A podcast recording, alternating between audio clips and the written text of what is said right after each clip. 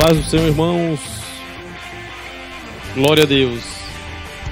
Bom dia a todos, a paz do Senhor aos nossos irmãos. Nós estamos iniciando mais uma Roda dos Esclarecedores. Hoje, dia 7 de junho de 2020. E nós vamos continuar o nosso estudo é, dentro da carta de Paulo aos Efésios, né, que mais especificamente hoje nós vamos falar sobre a intercessão pelos Efésios. Esse é o tema da lição de hoje e nós vamos poder tratar aqui, meus irmãos e amigos, de um tema que deve estar muito presente na vida da igreja dos nossos dias. E eu espero que você possa ser tocado nessa manhã, você possa ser alertado, possa ser despertado para realmente é, fazer esse ministério acontecer na sua vida. Que você possa, é, nessa manhã, ser tocado pelo Espírito Santo de Deus e possa entender a necessidade e a grandiosidade desse ministério, que é o ministério da intercessão. Quero pedir a nossa irmã Josilene para que nos dirija a Deus em oração, para que nós de fato possamos entrar no tema central dessa lição. Senhor nosso Deus, nosso Pai, estamos aqui, meu Deus, em mais uma manhã para falarmos acerca do teu reino, essa lição tão impactante, esse tema tão valoroso, Senhor. Que o Senhor venha falar conosco, que o Senhor venha falar aos corações de todos aqueles que estão nos assistindo, que estão participando. Senhor, que nós venhamos a cada dia, meu Pai, prosseguirmos em te conhecer, meu Pai que nós venhamos estar alicerçados em Ti, que nós venhamos estar confiantes, porque o Senhor tem o controle de tudo. Fala conosco, Deus, em nome de Jesus. Amém. Glorificado seja o nome do Senhor. Então, como é, já disse né, nessa manhã, logo no início, o nosso tema hoje é a intercessão pelos Efésios. Essa foi uma carta escrita pelo apóstolo Paulo e ele vai nos trazer importantíssimas lições nesse dia de hoje. Mas antes eu quero ouvir aqui logo os nossos participantes, nossos irmãos comentadores aqui da lição, vão estar esclarecendo alguns pontos, né? Como a própria o próprio nome desse dessa desse evento, desse, é, é, é, dessa, desse culto que nós fazemos todos os domingos pelas manhãs. É, nós queremos ouvir logo a primeira apresentação deles aqui, o que, que eles têm a dizer inicialmente, alguma frase aí para marcar logo o início desse culto e dessa roda dos esclarecedores. Eu vou começar, né? Eu quero desejar um glorioso dia para você que nos assiste. Meu nome é Josilene Maciel. É... Estou muito feliz de estar aqui nesta manhã. Faço parte dessa igreja. Compro essa ideia de estarmos aqui falando acerca de temas valorosos. E a frase que eu quero trazer nessa manhã, inclusive quero vos incentivar a ler dois livros hoje. Vou começar por esse é, Corona, Vírus e Cristo, né, de John Piper. Eu quero é, incentivar você que está em casa a ler esse livro, um livro muito bom, riquíssimo e bem pertinente ao momento que nós estamos vivendo. E eu trouxe uma frase do livro que ele diz assim: Em Cristo, nossas almas podem ser sustentadas pelo Deus soberano que ordena, governa e reina sobre todas as coisas para realizar seus seus feitos e os seus bons propósitos em prol daqueles que nele confiam. Então eu acho muito interessante essa frase quando ele diz que o Senhor trabalha para aquele que neles confiam. O Senhor não trabalha para todos, mas porque nem todos confiam. Então, se nós confiamos em Deus, Ele é soberano e ordena, governa e reina. para todos aqueles que confiam no Senhor. E eu quero começar essa manhã falando sobre isso, que você venha confiar na oração, no poder da oração. Bem, meu nome é José Carvalho e eu quero dizer para vocês que hoje é ao infinito e além. Essa foi boa, foi boa.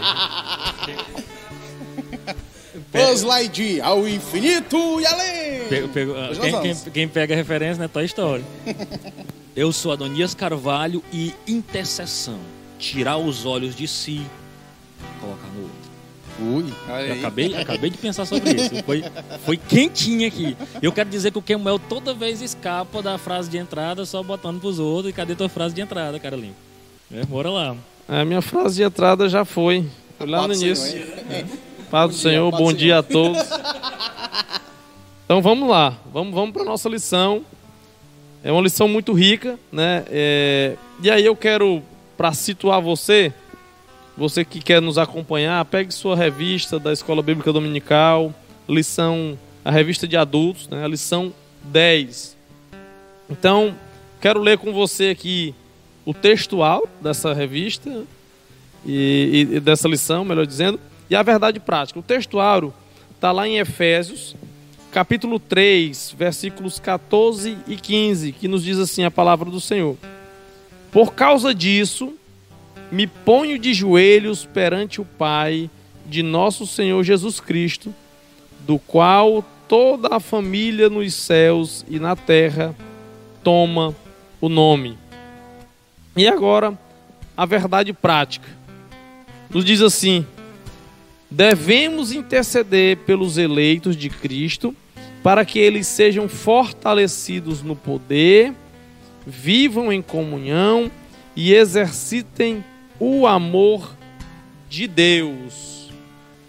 Então, esses trechos que eu li da nossa lição, eles nos trazem já uma ideia é, central daquilo que nós vamos tratar nessa manhã.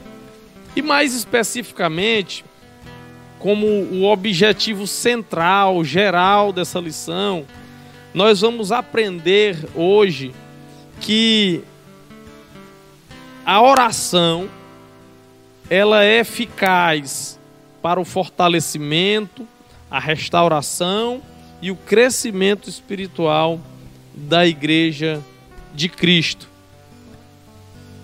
a intercessão ela deve estar presente na vida da igreja, deve fazer parte da vida do cristão. Né? E aí eu já passo aqui a nossa primeira pergunta. Porque a, a, a oração intercessória ela é baseada no amor que nós temos uns pelos outros. Os irmãos têm que ter um pelos outros. É baseada nesse amor. E nosso, nos nossos dias, na igreja atual, é, nós temos tido esse mesmo amor que Paulo demonstrou pela igreja de Éfeso. Ou seja, nós realmente somos tocados pelas dificuldades enfrentadas pelos nossos irmãos? Será que nós realmente somos é, é, de uma certa forma, tocados, constrangidos com as dificuldades enfrentadas pelos nossos amigos, nossos irmãos? Será que é isso? Nossa igreja está, nesses dias, está vivendo isso? É, é bem interessante esse tema. Eu quero dizer para você que nos assiste que eu tenho a felicidade de ter várias pessoas que são intercessoras, né, em boa parte do seu tempo. E essas pessoas elas oram por mim. E eu sei que eu estou de pé, nós que estamos aqui nessa manhã, nós estamos de pé. O nosso pastor, nosso pastor José Mota Maciel, eu posso falar porque eu convivo com eles. Ele e irmã Mariazinha se levantam todo dia, minutinhos antes das 5 da manhã, para orar e interceder pela igreja, pelo povo, por nós. Então nós estamos de pé porque nós temos, né, essa esse privilégio de termos uma uma, um arsenal de pessoas que oram por nós. Mas a verdade é que nós vivemos época em que o nosso umbigo tem falado muito alto. Mas a verdade é que nós precisamos pregar, e não só pregar, mas viver. Eu sempre gosto de brincar, porque tem pessoas que quando nos veem, já tem de praxe uma frase: Irmã, ore por mim. Irmã, ore por mim. Né? E eu gosto sempre de dizer: eu não prometo para todo mundo que vou orar. Eu não prometo. Porque muitas pessoas dizem, irmão, eu vou orar por você. E não lembra. Eu acho um compromisso muito sério. Você dizer que vai orar. Quando eu digo que vou orar por alguém, realmente eu oro. Mas essa, essas frases de efeito que algumas pessoas já têm em sua mente, tipo, Pai do Senhor, irmão, ore por mim. Ah, Tem até Eu- um, um- um hino que chama esses crentes De crente seis seis horas. É, seis crente horas. seis horas por mim. Então, muitas dessas pessoas, elas não oram, elas querem. Eu, eu penso que isso é terceirizar, tá? Eu acho que todos nós fomos incumbidos dessa missão do contato, né? Eu acho que o, o véu do templo foi rasgado para a gente ter acesso direto ao Pai. Não, não foi para a gente viver uma terceirização, mas para a gente viver uma comunhão com Deus, né? Não é quando alguém fala de mim para Deus, é quando eu falo com Deus. É como se eu estivesse dizendo todo tempo o seguinte: eu tenho uma irmã e eu tenho meu pai, né? Então, Eu vou simplificar aqui para ilustrar. E toda hora eu estivesse dizendo, Tamires, fala com o papai, a minha irmã Tamires deve estar nos assistindo, fala com o papai sobre, sobre isso. F- apresenta para o papai sobre isso aqui, essa minha dificuldade, essa minha luta. Quando eu posso ter acesso ao meu pai em oração, né? buscando a Deus. É claro que a gente não está minimizando aqui o poder intercessório, nós vamos entender. Eu acredito que talvez hoje a gente vai quebrar até alguns paradigmas de entendimento sobre intercessão. Eu, eu- eu penso que a partir dessa pergunta a gente consegue a- até acertar alguns detalhes. Né? Entra, Zé. Espera aí, José, te educado, acalma Zé. aí, José. É, Se eu terminar meu raciocínio, segura. educado, Zé. É, Segura, José. Parece não. Eu ouvindo vocês dois aí comentando, falando, e me traz à memória a, a esse aspecto do irmão seis horas e tal. Na realidade, é até um fruto, uma forma errada de fazer discipulado. né? Hoje, Parte pelo ensino, né? é, hoje o que, que acontece muito? É, muitos líderes religiosos querem fazer dependentes, pessoas dependentes Dep- dele. dependência e, não, espiritual. e não de Deus. Tipo, sou eu que te vou dar uma cobertura espiritual. Se eu orar por ti, funciona melhor do que se eu. Porque eu sou o teu pastor, eu sou o teu líder, eu sou quem O te teu cuida. mentor, o teu... Então, assim, isso é muito dessa cultura de dependência. Ah, ô irmão, se preocupe não, eu vou lá em sua casa, vou orar por você.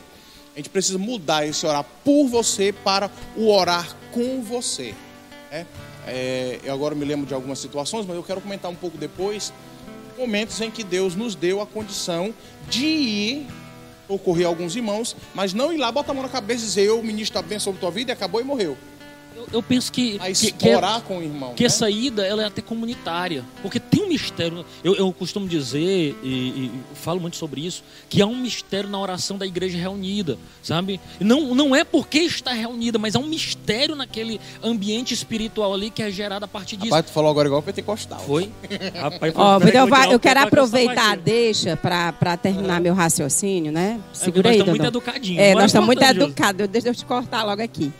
Então, assim, eu sou, eu gosto de dizer que eu sou fruto de oração. Em, em uma determinada época da, da, da minha vida cristã, nós levantamos uma campanha, várias mulheres levantamos uma campanha, e a campanha era Mulheres em Ação, o nome da campanha. Coisa Três forte. horas É da forte. tarde, olha lá, na hora nona. Hora nona, hein? Hum, Essas mulheres se levantaram. Eu não vou citar nomes, pra, porque eu posso correr o risco De esquecer. de esquecer o nome de algumas mulheres, mas nós nos levantávamos. E nesse período, foi um período que Deus abençoou sobremaneira. Rapaz, nós tivemos mulheres que foram curadas de depressão. Nós tivemos mulheres que engravidaram. Nós tivemos mulheres que. Então, todo dia, três horas da tarde, a gente estava na casa de alguém. E aí, quando a pessoa tinha um problema mais grave, me lembro de uma irmã, que também não posso citar o nome, ela estava numa depressão profunda. O, o marido obreiro e ela numa depressão profunda, a mulher não se levantava mais. E aí, uma das irmãs do grupo disse: Irmãs, vamos fazer uma campanha de sete dias na casa da irmã? E o poder da oração intercessória ela vai, o Senhor vai, pela misericórdia dele, atender o nosso pedido. E realmente, irmãos, no sétimo dia a irmã fez um lanchezinho já é, é, declarando, e até hoje a irmã está curada, para a glória do nome do Senhor. Não fomos nós, não, não, é, não, é, não foi um mérito nosso. Mas é necessário nessa manhã é claro que nós não devemos trazer para a nossa vida essa responsabilidade. Se eu orar por você, se eu for, se eu fizer. Não. E, e, e também não está só no método, né? Não está só no. no, no mas ah, tem eu... que ser assim, desse jeito, tantos é, dias. Não, não assim, tem essa assado, coisa. né? Foi- é, na época foi- nós escolhemos isso, mas eu também. coisa- Não deve, foi uma coisa que aconteceu naturalmente, né? Mas eu também não defendo essa coisa. Tem que ser três dias, tem que ser sete dias, tem que ser 21 dias. Não é pode, isso. pode fazer como a campanha de Daniel, né? Orar 365 dias no ano. É, é 360 dias. É a É melhor três vezes campanha. por dia de Eu preferência, né? porque tem uma de 20 Ele, dias ele, eu pensei que ele ia falar das melhor 40 dessa daí, eu dias. gosto melhor dessa Não, é 40 dias, É 40 Daniel. É, dias? 40 dias. Não tô mais nem sabendo. Sim, né? mas vamos lá, isso não é o mais importante. Claro que se a sua fé diz que você tem que fazer é de 40 dias, faça, meu irmão. Faça mais, Faça faça, de mais, 50, faça de estoure, 50, faça- valendo. Mas a questão não é essa. A questão que nós queremos debater aqui, Paulo levantou esse tema e nós temos que levantar. Pare de olhar só para o seu umbigo. Olhe para o seu irmão. Muitas vezes, hoje pela manhã eu conversei com a irmã. E a irmã, quando eu- ela está muito triste e tal, conversando, eu, minha irmã, se levante. Siga. Imagine se no deserto o pessoal acordava de manhã, não via nada, só via areia a, a, a nuvem cobrindo, porque o sol é muito quente no deserto. E aí as pessoas dizem, rapaz, eu estou desanimado, saí do Egito, não vejo nada, não vou mais me levantar, não, estou depressivo, vou ficar sentado. E aí, eles levantavam, viam tudo isso, é assim na nossa vida. Mas tem que levantar e marchar. E muitas vezes essas pessoas, Tidondon, segura aí, Tidondon. Muitas vezes essas pessoas, elas estão lá caídas, elas estão precisando de nós, José. Elas estão precisando de nós, que nós nos levantemos e nós nos disponhamos a ir lá. Ó, minha irmã, eu quero te dizer, te levanta. Senhor, é contigo, eu quero orar com você. Eu estou do seu lado, eu me importo com você. Isso é muito importante. Lembro-me de uma época que eu passei uma luta muito grande. E a gente tinha esse hábito. Eu gosto muito de fazer visita. De- de- eu, eu, eu, eu creio que eu sou uma, uma intercessora. O Senhor me levantou como intercessora. Eu gosto de orar pelas pessoas. E eu lembro-me que uma época eu passei uma luta muito grande e eu ficava, eu dizia para minha sogra, Melry, cadê as pessoas que a gente orou tanto por elas? Ninguém foi me visitar. Ninguém foi me visitar. As poucas pessoas que se levantaram para me visitar, para orar comigo, eu fiquei muito feliz. Muito feliz, porque isso é importante. Quem já sofreu, quem já viveu uma luta muito grande, quem já passou um momento de fragilidade, sabe. Lembro-me que, que na época que, a- que eu comecei com esse grupo, nós, nós fazemos parte de um grupo com várias pessoas de várias igrejas, de várias denominações, não era só de uma igreja. E no início nós estávamos em uma igreja onde não podia. O certo era se reunir só o pessoal da sua igreja. E eu lembro que algumas vezes, né, o Kenneth chegou a dizer para mim assim: amor, tem cuidado. Se o pastor souber que você está andando com as pessoas, está indo em outras igrejas, ele não vai gostar. Se ele me chamar, eu vou dizer para ele conversar com você. E eu lembro, irmãos, que no meio dessa luta, quem que ele foi chamar para orar por mim? Para orar comigo? Para orar com ele por mim? Exatamente o pastor dessa outra igreja. E aí, passada a luta, superando esse momento difícil da minha vida, eu brinco com ele até hoje, dizendo: Amor, quem foi que tu foi chamar naquela época para orar? Quem foi? Não foi o nosso pastor da época, né? Foi exatamente esse outro pastor, porque ele sabia que era um pastor que ama isso, ama oração intercessória, que vai mesmo, que se dispõe a gastar tempo, porque eu vou dizer uma coisa para vocês: não é fácil orar pelos outros. É esquecer, eu acho que foi a Adonias que falou sobre isso. É esquecer o seu umbigo, é esquecer as suas causas, esquecer de si mesmo. Porque se a gente for olhar, Adonias, José Carvalho, Kemuel e você que está em casa, nós temos muitos problemas.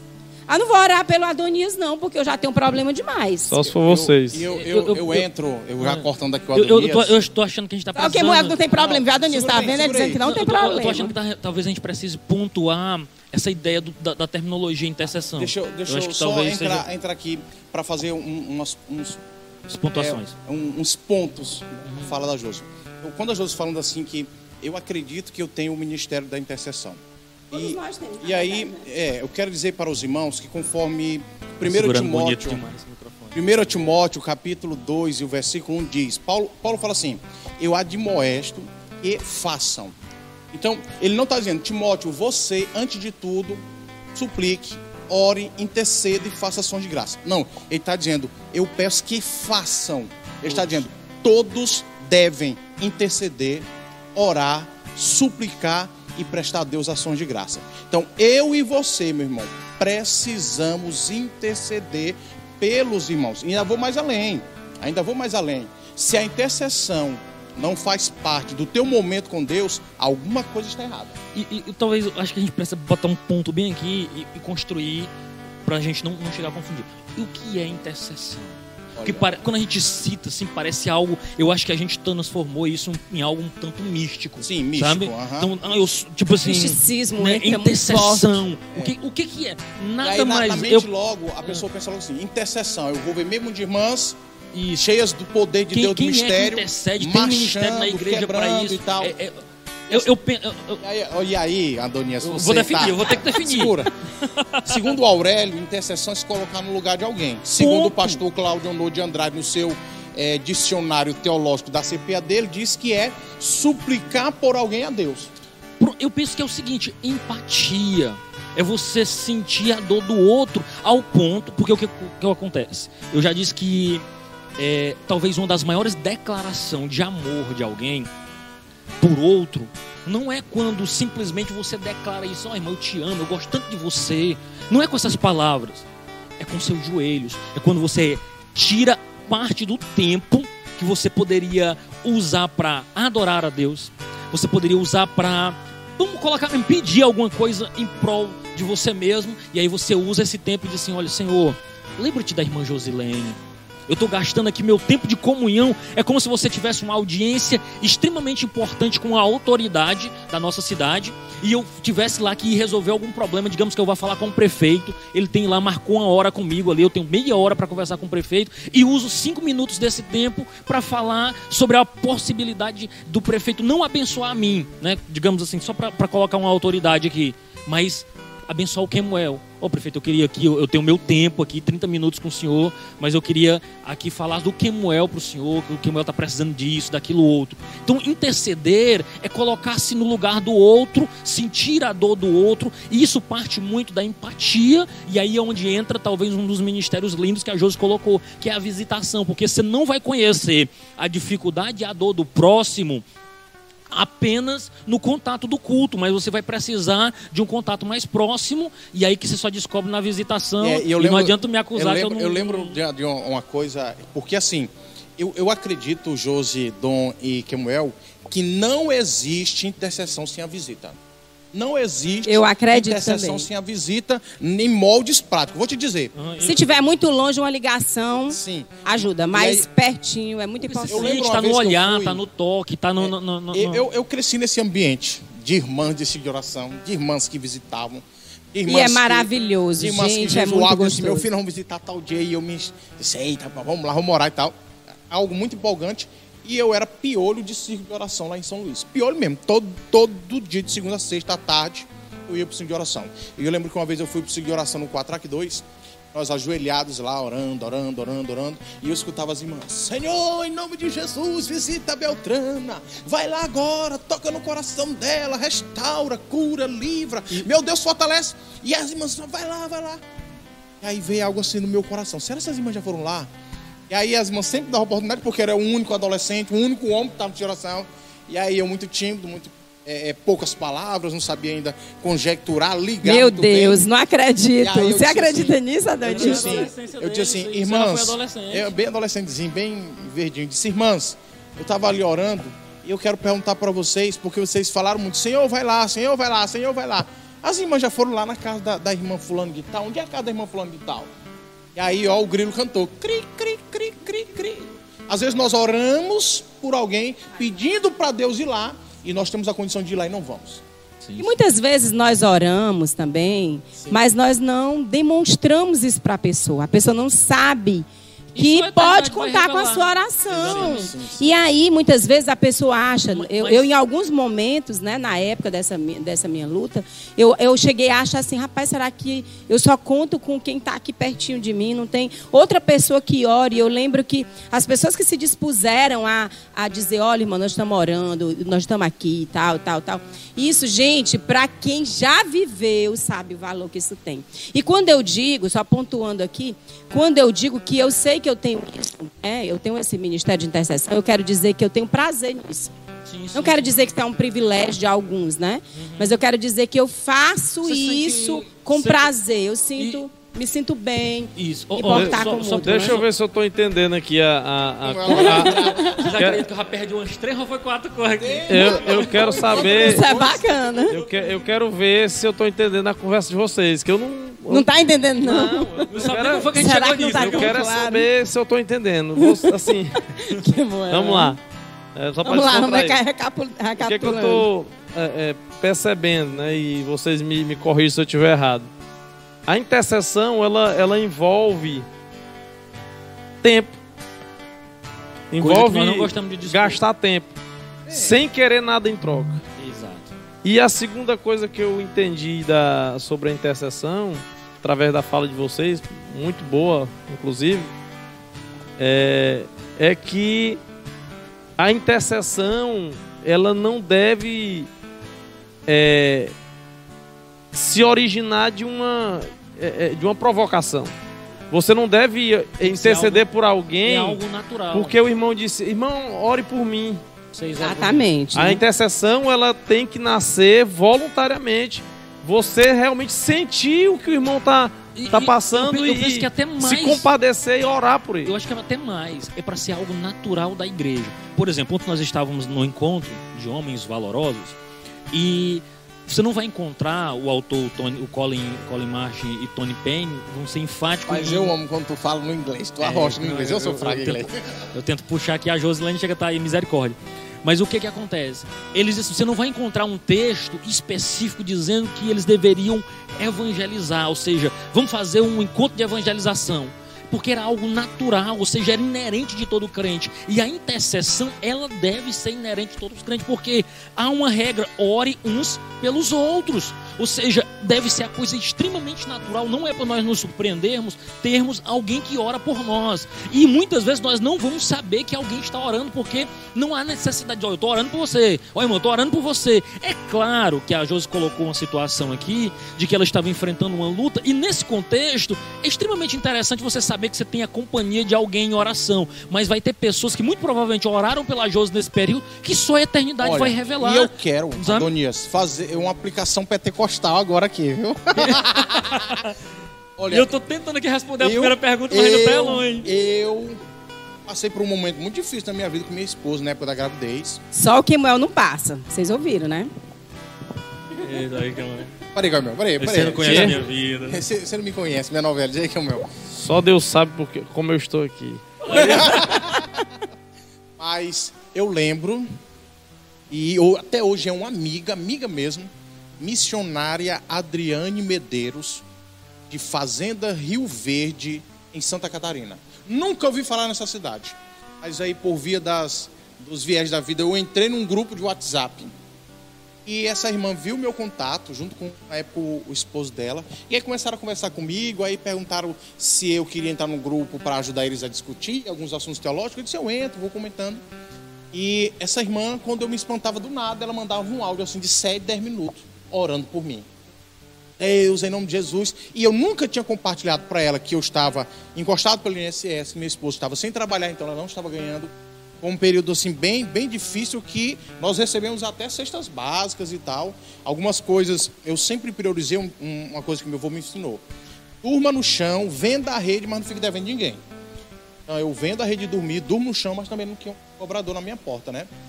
E pagando as contas e algumas coisas que poucas, né? Olha, essa irmã começou a orar, começou a orar. E tem uma vez que eu abri, contei a situação. Ela, ô homem de Deus, santo, ô vaso, ô bênção, que é a nossa terminologia para ter encostal. E ela disse, não, ela e o esposo organizaram, irmãos, um chá de bebê virtual. E aí os irmãos do grupo lá mandaram dinheiro. Nós conseguimos comprar algumas coisas na época para Nicole com esse dinheiro. Então, respondendo à pergunta do Camuel, ainda existe sim, Camuel, sensibilidade na nossa igreja brasileira e mundial pela intercessão. Ainda existe pessoas, eu vou fazer a mesma aplicação pentecostal. Deus ainda levanta pessoas para orar por você. Por mais que você ali esteja pensando que está só, tenha certeza que Deus levantou alguém para clamar por você. Talvez o áudio do WhatsApp não chegue, mas a oração no trono do céu está chegando. Deus está trabalhando, utilizando pessoas. E eu vou muito mais profundo. Quando eu oro por alguém, Deus trabalha em meu favor. Eu ainda, acredito ainda tem as nisso. irmãs do Cocó, não tem? E- Oh, Ainda existem as irmãs do Cocó, eu conheço várias, né? Tenho o privilégio. Sabe elas fizeram uma trança. É, aqui, Tem um- tem um aqui que tá Tenho o privilégio de fazer parte, né, de alguns grupos Eu de creio, mulheres de creio. Deus, né? Elas têm o enorme valor delas, né? O enorme valor, diga-se de passagem, né? E eu creio.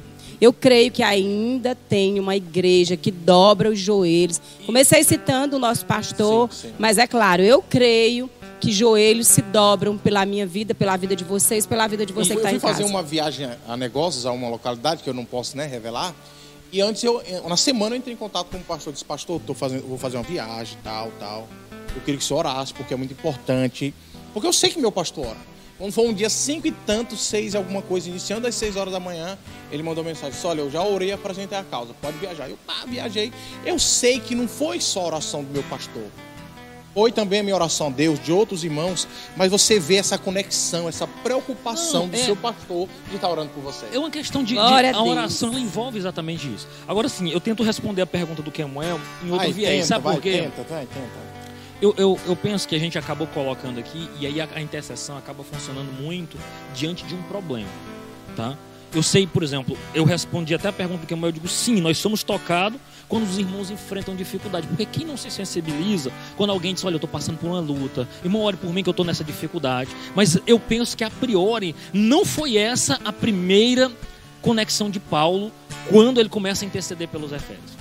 Ele vai falar sobre vida espiritual e maturidade cristã. Pronto. Não foi diante de uma doença do pastor ou de algum membro, mas aqui acaba sendo uma oração comunitária. É para que a igreja cresça, é para que o povo crie maturidade, porque senão a gente vai ficar eternamente apagando chamas. A grande ideia de trelice e a videira é exatamente esse. Não que eu faça por você, mas que você aprenda a fazer e comece a fazer por E agora outros. eu, eu, eu, eu, no eu quero já?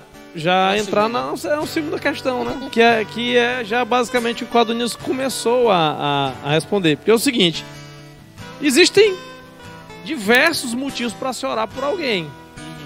É, pela, pelo, pelo meu irmão, pode ser por uma bênção financeira, na Geralmente sua a gente- vida familiar. Geralmente a gente é mais tocado pelas situações de doenças ou crise financeira. Sim, a- aí Né? eu quero é, entrar exatamente no tema que da carta aos Efésios aqui.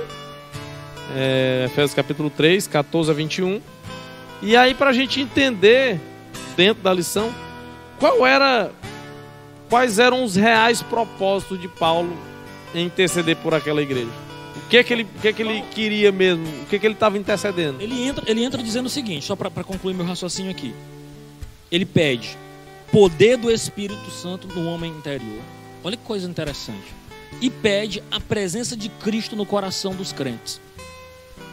Então ele pede poder do Espírito Santo no homem interior e a presença de Cristo no coração dos É, crentes. lembrando que essa é a segunda oração intercessória do apóstolo pelos irmãos de Efésio, lá em Éfeso. É, no, no, no primeira- primeiro ele faz lá sobre as bênçãos É, espirituais. né? Mas aí a primeira ele, ele ora a Deus para que eles abundem no conhecimento.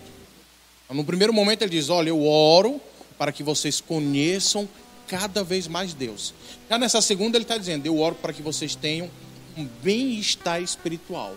É como se Paulo diz assim: E- e vocês precisam uma- uma crescer maturidade também, né? no conhecimento, você também precisa crescer no poder de Deus. Exato. Oh, eu, eu penso em firmeza espiritual e também em maturidade cristã. Pra gente romper aquilo que tu mencionaste, que é o que? Dependência espiritual. Isso, eu aham. não posso ter gente dependente. É claro que Rapaz. diante de uma luta, de uma dificuldade, e note aqui que Paulo ora pela igreja, não um indivíduo específico. Ele diz, olha aqui, vocês, os crentes, para que vocês sejam bênção para a sociedade de Piripiri. Você quer saber um- uma verdade forte que eu vou dizer para você? Para que a gente seja bênção para a cidade de Piripiri, nós vamos ter que parar de olhar para os nossos próprios problemas e começar a agir como intercessores, ou seja, abraçar isso que Paulo orou aqui, dizendo assim: igreja, tenha firmeza espiritual e maturidade cristã, porque se vocês, igreja como a décima de Piripiri, ou as demais igrejas de Piripiri, tiverem isso, vocês vão parar de olhar para as próprias dificuldades e vão começar agora a ajudar outros a conhecer Cristo, porque irmão, no final das contas, no final de tudo, a, todo motivo de nós sermos igreja não é só para a gente ter um cartão de membro, temos um lugar para se encontrar no domingo, mas é para que o evangelho cresça. E esse evangelho nas suas multifacetas que alcança o pobre do interior da Sussuarana, que alcança o abastado que muitas vezes não pode ir para este culto, mas é alcançado por um trabalho de redes sociais, por um grupo no Meet, por exemplo. Então tudo isso para que as várias frentes do evangelho alcance, mas para isso nós vamos ter que parar de ser crente dodói que por tudo eu estou ali lamentando a minha própria dificuldade, como Jonas debaixo de uma amoreira pedindo a morte ou Elias dentro de uma caverna. Nós vamos precisar falar o que a Josi colocou aqui num, num sentido muito pentecostal. Precisamos marchar, nos levantar como pessoas que abraçam a fé cristã de verdade e que, mesmo sentindo dor e dificuldade, passamos a compartilhar Cristo com outros. Ou então esse Cristo não está fazendo efeito na nossa vida. Nós precisamos rever a força do nosso cristianismo. Sabe por quê? Porque muitas vezes, irmãos, eu tenho acompanhado a vida de alguns cristãos. Você olha 15 anos de, de evangelho. Aí o gráfico da vida é, é altos e baixos. Sabe? Luta, claro que nós enfrentamos lutas e dificuldades, mas isso não pode esmorecer-nos, tirar o nosso vigor espiritual ao ponto de nos minar. Porque aí fica, sabe o quê? Muitas vezes aquele sentido lá, o soldado ferido, que dá muito trabalho para aqueles que estão carregando em vez desse, desse soldado lutar e juntos ali rapidamente curarem essa ferida, para que esse soldado não seja um peso, mas ele seja uma frente de batalha também de contra batalha o inimigo. Pra... Né? Quando, quando vocês falavam, é, visitando ontem algumas pessoas lá no campo de Sussuarana, inclusive quero mandar um grande abraço aqui para os nossos irmãos ali em Sussuarana, que estão acompanhando a, a nossa live todo domingo pela manhã, mas eu olhando para algumas pessoas que visitava, que ainda não fizeram sua decisão, e compartilhando com eles, é, é, é, querendo entendê-los, querendo conhecê-los melhor. E uma senhora ontem me falava, eu perguntei para ela: olha, eu ainda não vi a senhora em nenhum trabalho, mas eu vim aqui na sua casa hoje para lhe visitar, porque eu queria lhe conhecer, conversar um pouco com você. E ela me relatou algo e eu lembrei-me de Paulo, né? É, e o seu propósito da oração intercessória, né? Ela disse para mim que um, um, uma certa feita, eles em casa, o pessoal de interior, geralmente não sai à noite, né? Porque é escuro, não tem é, tanta iluminação. Lá tem energia elétrica, mas não tem postes assim iluminando tudo, né? O terreno é, tem muitas pedras, buracos, enfim. E ela disse que um determinado dia, ela saiu da sua casa e foi a um, um culto e ela disse que no caminho ouviu um barulho. E ela sabe que aquilo ali era uma visagem, era um vulto. Né? E aí, quando eu olhei no relógio, eu digo: Eita, meu Deus, eu tenho que conversar com essa mulher sobre essa história da visagem, do vulto, né? o medo que ela ficou. E aí, conversei rapidinho, mas saí dali, né? lembrando o sentimento de Paulo. O que Paulo mais desejava, que as pessoas elas tivessem experiências com Deus que elas desenvolvessem um relacionamento com o Senhor, para que elas entendessem que o Senhor ele tem o um controle e o domínio de tudo. E quando alguém, quando eu oro por alguém, quando essa pessoa começa a ter experiências com Deus, ela, quando ela começa a ver que nós estamos aqui na terra, mas a nossa vida não se resume somente a isso, a acordar de manhã, a tomar café, a trabalhar, almoçar, enfim, não se resume a isso. Nós vivemos por um propósito maior de Deus. E o Senhor, na sua soberania, no seu extraordinário plano, ele tem o controle de tudo. E eu explicando para aquela senhora: olha, não tenha medo de um vulto. Você está indo ouvir a palavra de um Deus que tem um poder tão grande e a senhora precisa conhecer esse Deus. Quero pontuar só algo, Deus. Assim, queria que tu, tu definisse o, o, que é experiência com Deus. Porque às vezes nós estamos falando para um ambiente pentecostal, geralmente o pessoal pensa que experiência com Deus é um, um momento num culto que ele sentiu a, a algo, mas experiência eu penso que tu diz no contexto de, de, de vivência com Deus mesmo, na palavra, Pronto. na oração, às vezes a, a, a identificar as lutas do dia a dia, diz, não, já passei por essa dificuldade, você luta desse Eu jeito. vou, eu né? vou dar o exemplo da missionária Luzeni Fernandes, esposa do pastor Paulo Pereira Neto. Uma mãe por excelência.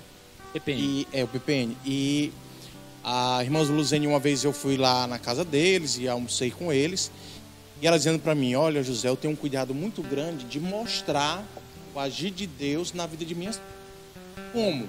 Quando elas querem alguma coisa, quando elas pensam estar passando por alguma dificuldade, eu digo: Minha filha, vamos orar. Vamos pedir a Deus para resolver isso. A gente ora, pede a Deus. E quando acontece, eu tenho a maior atenção de voltar e dizer: Tá vendo, Rutinha? Tá é que vendo, Raquel? age? Nós oramos, Deus fez. Tá vendo? Nós pedimos, o Senhor atendeu, Ele livrou, Ele curou. Então, essa é a experiência do andar. Porque é bem, bem, bem dito, né? Como diria o Cabo, tá bem dizido, o Cabo anterior. Porque, às vezes, quando a gente fala na experiência, a gente pensa em algo, uma experiência sobrenatural. Que, claro, que Mas a existe, queremos experiência também acontece no plano tradicional, corriqueiro, diário. É você estar aqui, você, meu Deus do céu, mas não, mas eu venci, a palavra de Deus me garante, o Senhor já me deu vitória, o Senhor animou meu coração, eu vou vencer de novo. Eu, eu penso que é sempre bom Eu vou você olhar usar- para trás e ver o que, que Deus já fez. Né? Tem até Exatamente. um hino, conta as bênçãos. Conte as bênçãos. tá bem Quantas pentecostal. bênçãos diz e quantas Eu sou bem são pentecostal. Eu- recebidas da divina mão. Vem dizê-las todas de uma vez e verás surpreso quanto Deus já fez.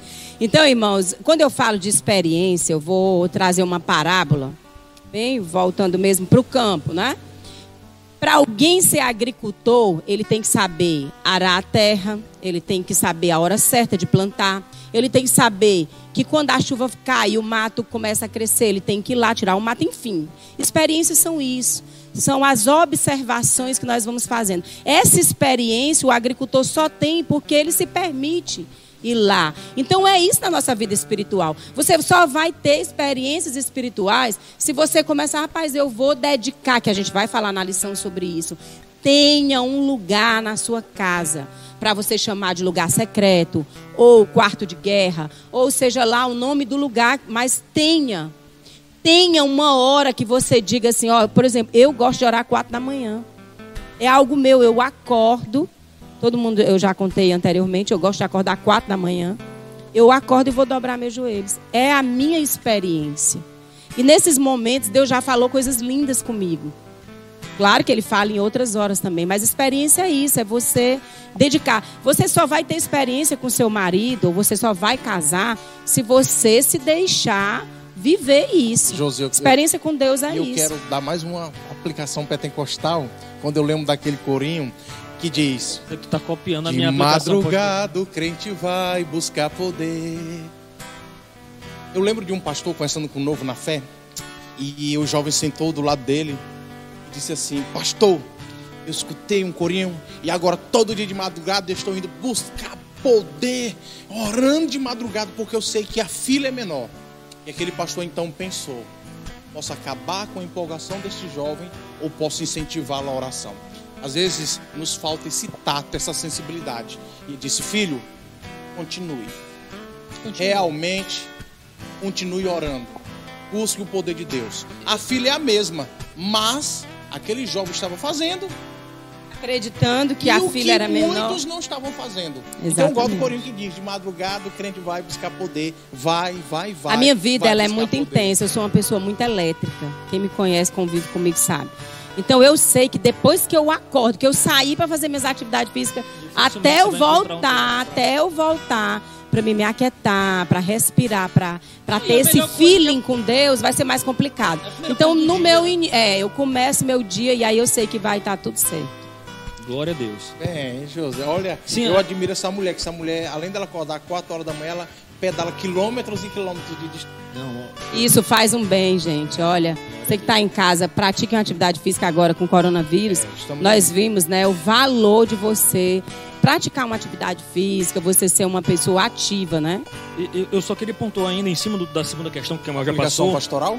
Não, já começou, mudou aí, agora tá fazendo a aplicação pentecostal. Vou ter que fazer uma, uma aplicação reformada aqui. Repreende em nome de Jesus. Oração intercessória, aí eu respondendo a pergunta do Kemuel, que quais são os propósitos, ela é baseada, antes de tudo, em amor, né? E aí, às vezes é um tema até batido, a gente diz, amor, o pessoal só fala em amor. É evidente, a base do cristianismo é, é esse amor que doa-se em detrimento do outro, né? Dá-se pelo outro. E aí Paulo pede para aquela igreja, olha o que Paulo vai dizer. Primeiro, que a igreja seja fortalecida com poder.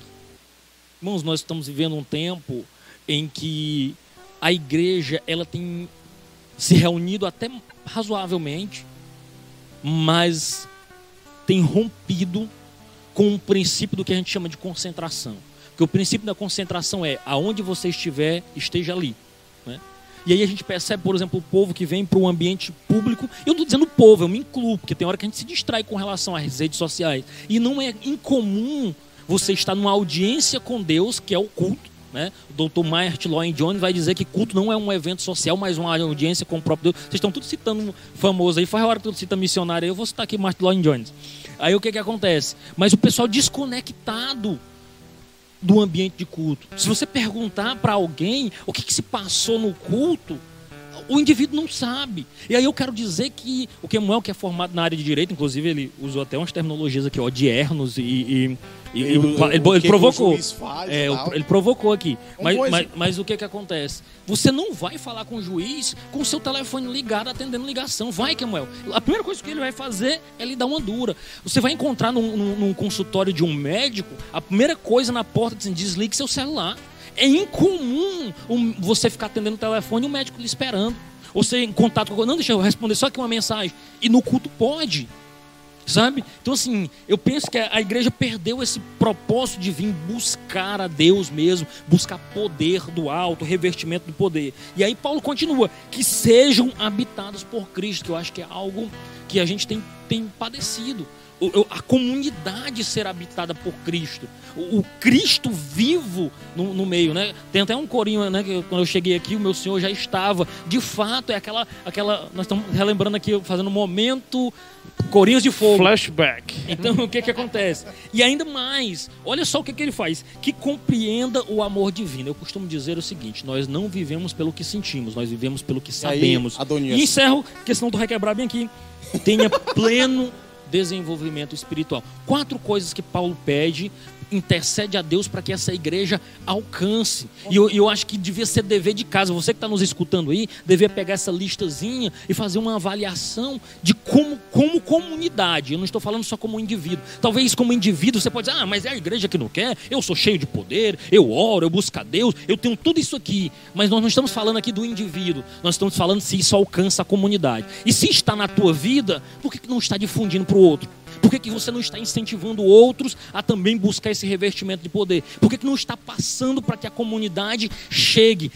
Cristianismo, caminhada com Cristo, maturidade cristã, uma aplicação pastoral aqui, não pentecostal, mas pastoral, é todos ganhando. Não faz sentido só eu ser o cheio do poder. Não faz sentido só eu ter as revelações dos céus. Faz sentido se a comunidade cresce junto. Senão esse dom é só para a vaidade E aí espiritual é- e não a entra- edificação do corpo de Quando Cristo. você disse habitados por Cristo, que é o José, eu É, lembro é. daquilo que eu tenho muito ouvido. Se nós não revisarmos a nossa cristologia, não entenderemos a nossa eclesiologia. Eita, foi profundo. Eita, glória. Essa, essa, Eu já citei umas quatro vezes, ninguém no- nem tinha observado. No próximo, na Eu próxima, só, próxima Kemuel. EBD a gente explica essa frase tão complicada. É, Eu quero só aí, é, eu- mandar um abraço aqui pra Salete. Ela tá mandando um abraço pra mim, porque Moel. A Salete, gente, é a irmã do meu Zé. Meu Zé já se foi, né? Mas é, era um vizinho ali da Mariazinha.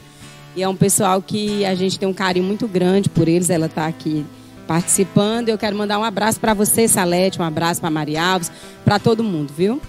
Um grande abraço Logo a todos. também- Em São Paulo, né? Ou tá aqui? Elas estão aqui. Eu quero mandar um abraço Ah, para a irmã de Esterro, que entrou que agora aí, lá do bairro Germano. Um abraço, irmã de Esterro. Sim. Eu não fui aí por conta do coronavírus, tá? Mas quando passar eu vou. No início, retomar. quando eu estava, eu, eu estava estudando a lição, eu senti desejo no meu coração de convidar você que está em casa para colocar aí pedidos de oração. Na, comentar, compartilhe o nosso link, né? E coloque pedidos de oração. E no final da, da, do nosso momento, nós estaremos orando por vocês. Então falou, participem conosco. A Josi falou algo bem interessante. É, o que eu faço? Eu. Quando alguém começa, pá, tu tá orando por mim? Rapaz, olha, eu não vou mentir não. Quando eu lembro. Mas existe um momento na minha oração que é meu, isso aqui não é Bíblia, não é doutrina. Quando eu estou orando, e aí dá aquele branco na mente que eu não lembro mais de pessoas em si. Senhor, em algum momento eu prometi orar por alguém. Eu não lembro. Eu não sei quem é. Mas ajuda esse indivíduo, ajuda essa irmã. Entra com a providência, Senhor. Nosso Deus que conhece todas as coisas vai e saber a intenção do seu coração. Por isso que eu disse, ao infinito e além, que ele vai bem mais além. Pois muito bem, vamos para o terceiro quesito aqui. Vamos, vamos, Rocha, vamos ver se vocês vão conseguir aí tirar pelo menos um 7, né? Meu Deus, misericórdia. É, então assim, vamos lá. Então, é, o que, é que a gente viu aí com a segunda pergunta?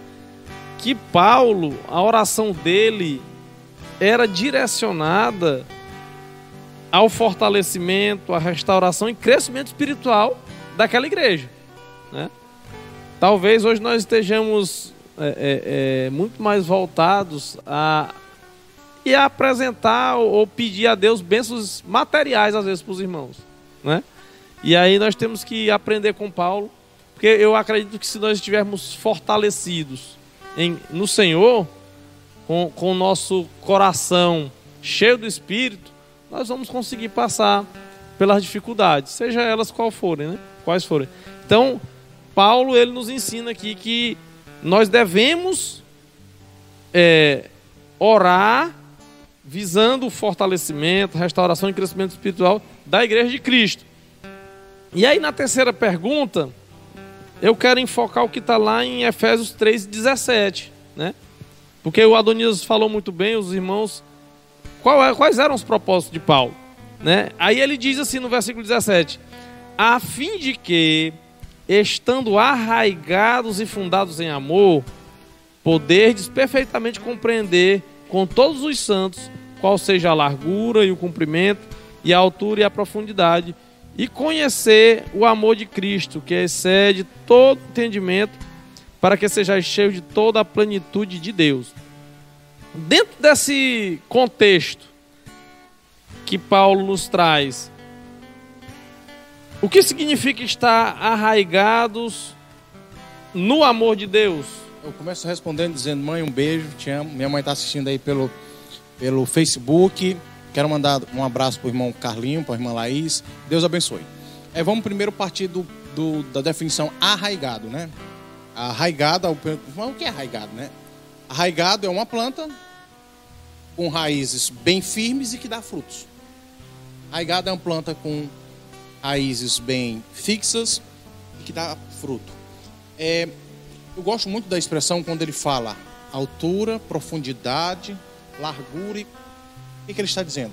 O amor de Deus é pleno. O amor de Deus é universal. Eu vou citar algo que alguns não concordam. Tá? Alguns, é, alguns, Polêmico. Momento polêmica. Polêmica. Mas quando a Bíblia diz que o amor de Deus excede todo entendimento, só existe outra coisa que excede todo entendimento que é a paz. E lá em 1 Coríntios 13, ele apresenta aí as virtudes teologais, 13 13. O amor, fé e a esperança. Sendo que o amor supera. É o maior, é o maior. Então quando fala arraigados e fundados no amor de Deus. Como esse amor de Deus foi demonstrado através de Cristo. E esse amor que excede a todo entendimento. O amor de Deus ele é pleno, ele é universal. E quero dizer uma coisa para você. Quando você peca, ou você que está andando por caminhos longe de Deus, você está separado da comunhão de Deus, não do amor. Não existe, não existe uma pessoa que está longe de Deus e que não seja alvo do amor dele. Lá porque a Bíblia diz em João 3,16 o seguinte: Deus amou ao mundo de tal maneira que entregou o seu Filho unigênito para que todo aquele que nele crê não pereça, mas tenha vida eterna. Paulo, escrevendo aos Romanos, disse: Deus dá prova do seu amor para conosco, porque quando ainda éramos pecadores, Cristo morreu ao seu tempo por nós. Isso. Se você está andando por caminhos distantes, você está longe da presença, da unção, Comunhão. da comunhão com Deus. Mas o amor de Deus. Continua. Aí por isso que a Bíblia diz: o que nos separará do amor de Deus? A largura, a profundidade, a espada, a morte. É principado, é potestade, são os poderes. Nada nos separará do amor de Deus. Gente, essas verdades são muito Jesus. lindas. Aí eu lembro do corinho. Nada nos separará do amor de Cristo. Nada nos profunda separará. aí, viu? Gente, quando Paulo lá escrevendo as Efésios, capítulo 3, verso 17, ele começa o versículo dizendo assim: "Para que Cristo habite pela fé nos vossos corações". Pela fé. É muito interessante quando nós falamos todas essas promessas, tudo que foi determinado por Deus, por Deus, que foi estendido por Deus, mas se não houver fé, por isso que, que no versículo que, foi, que eu citei anteriormente, lá no início, diz que para aqueles que nele confiam. E o que é a confiança? A no fé. Né? Eu, eu, eu fiquei muito impactada com a, com a questão do significado. Eu fui procurar vários empregos aí de arraigados, né? Quando ele fala da questão da profundidade. Porque se você não se aprofundar, você pega uma plantinha, eu gosto muito de planta. Tem umas plantinhas que elas são muito superficiais. Uma plantinha daquela é muito fácil de morrer. Muito, muito fácil. Se você não agou ali por dois, três dias, ela já. On- Ontem mesmo eu Morre. tava arrancando uns capim lá em casa, do, do- do jardim. Mole, mole. É mole demais. O É muito fácil Puxa, chega- matar, né? Você puxa assim, ali rapidinho. Então, Ah. isso, se nós trouxermos para o lado espiritual, tem muita gente que é assim. A primeira dificuldade, ah, não, eu estava até indo para a igreja, mas quando eu vi fulano, ah, não, mas eu estava até na igreja, mas quando aconteceu isso. Então nós temos, irmãos, que procurarmos viver, porque o nosso Deus, ele, nós não temos palavras para expressar o Senhor. Mas esse amor, essa fé, deve ser é, é, desenvolvido. Nós temos que buscar ter relacionamentos com o Senhor para que nós venhamos ter esse relacionamento profundo, arraigado. E a questão da fundação, que é a outra palavra, né? Arraigados e fundados. Nós falamos aqui na, na, no- na lição anterior sobre a questão da fundação. É muito lindo quando você começa a pesquisar sobre a fundação, trazendo para a questão da engenharia, da construção de um prédio. Tem todo um detalhe para que se fundamente um, prédio. Assim é a nossa fé. Se nós estivermos profundos, fundados, alicerçados no Senhor, pode vir coronavírus, pode vir luta, pode vir prob- problemas, você vai acreditar que o Senhor ele tem controle da sua vida. Você que está na, na sua casa nesse momento, eu não sei o que é que está te abalando, eu não sei o que, que você está enfrentando nesse problema nesse momento agora. Mas eu quero que você escreva e comente no nosso Facebook, comente nesse canal. E nós estaremos orando por você. E nós queremos agora pedir que você acredite. Acredite que o Senhor ele tem solução para qualquer tipo de problema. Eu, eu penso o seguinte, né? é, que sem amor a vida cristã ela não tem sustentação. né? Esse amor, e aí é, na realidade a gente banalizou, eu acho que o problema maior é isso. Termos que são. É, hoje, hoje, muito cedo, eu estava vendo um, um- um- um- pastor. é, por coincidência, eu estava andando no, no- no Instagram e, e rapidamente aqueles minutozinhos lá do, do IGTV, né? Acabou falando, ele falando o seguinte né, que a gente acabou transformando termos que são muito importantes. Ele usa o exemplo, por exemplo, de muita, ele disse que botou no, no- no Spotify dele lá e estava ouvindo as músicas comuns, né, hoje, e todo mundo chamando Deus, Jesus de você, né? Naquela simplificação, nessa hipergraça que eu acabo simplificando termos, né? Tipo, de, de- tem até um da Santa Geração que eu acho muito incrível, que é assim, Jesus, eu quero calçar os teus sapatos, essas coisas assim, onde você tipifica e coloca o Santo de Israel no, no mesmo nível. Nessa, nesse afã, nesse desejo da gente abraçar essa paternidade de Deus, né, a gente acaba simplificando, que é onde José entrou dizendo que nós precisamos restaurar nossa cristologia, né, que é o que? Eu saber quem é o poderoso Senhor da terra, o Senhor que tem todo o poder. Quando eu equiparo Jesus a um pareceiro meu, quando como a mãe da gente costumava dizer, eu não sou teu pareceiro, ele perde esse efeito de poder. Né? Ele é o poderoso Senhor da terra. Eu, eu ouso dizer, já disse aqui pregando alguma coisa sobre Apocalipse, eu disse que muitos não vão conhecer Jesus quando encontrar. Porque a descrição de João é um poderoso. Eu imagino gente chegando no set, cadê o Jesus?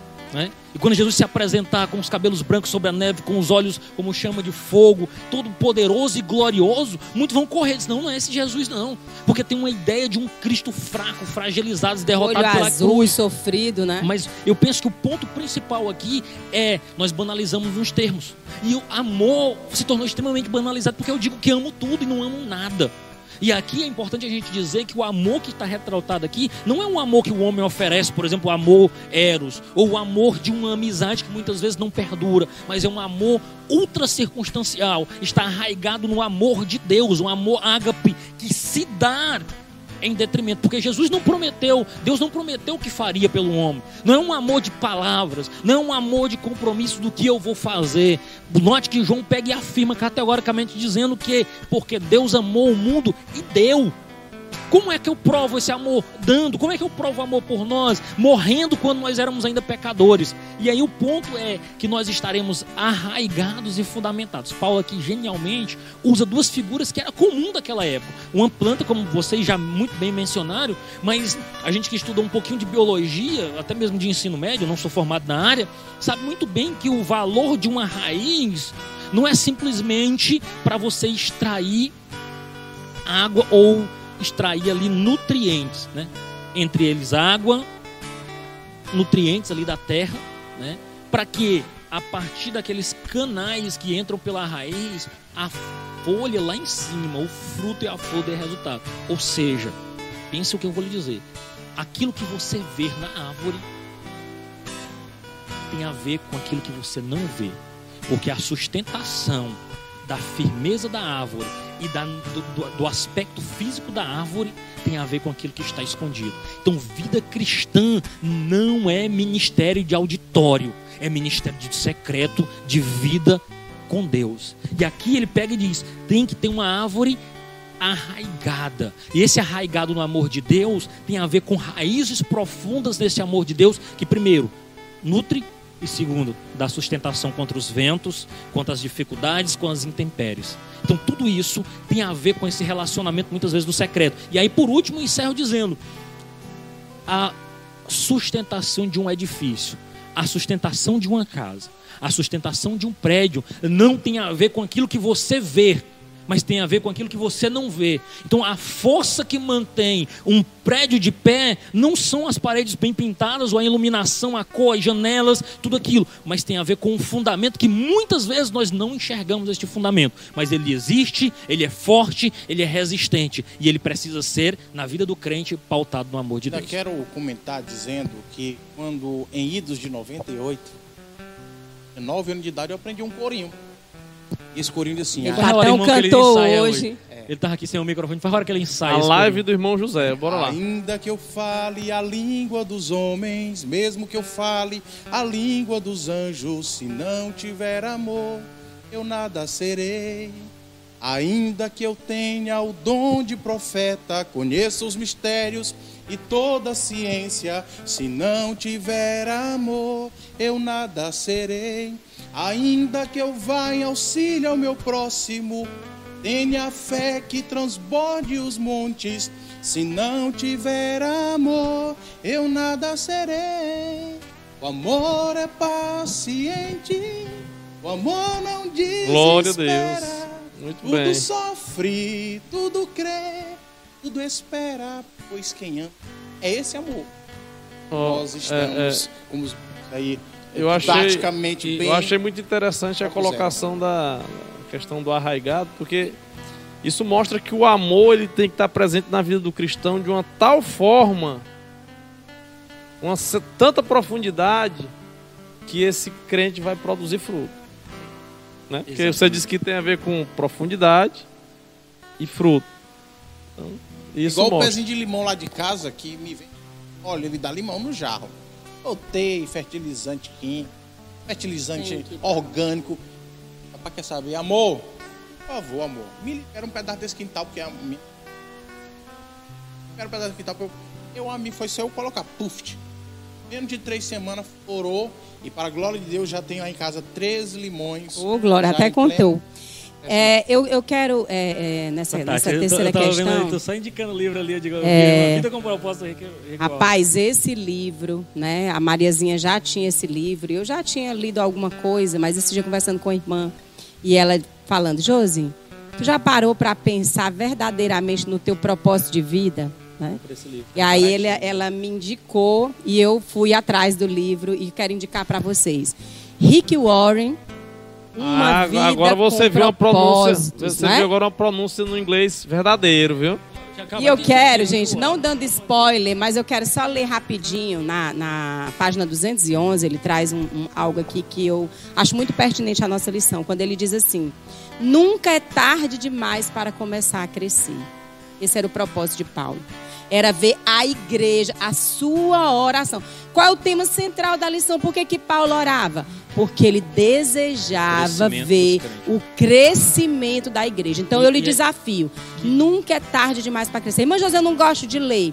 Comece a ler. Irmãos, as experiências E- e- que a gente tem ao ler livros como esse são inexplicáveis. Eu quero só pontuar aqui, a Josi falou excelente. E assim, a gente só precisa, eu tô só corrigindo termos hoje aqui, né?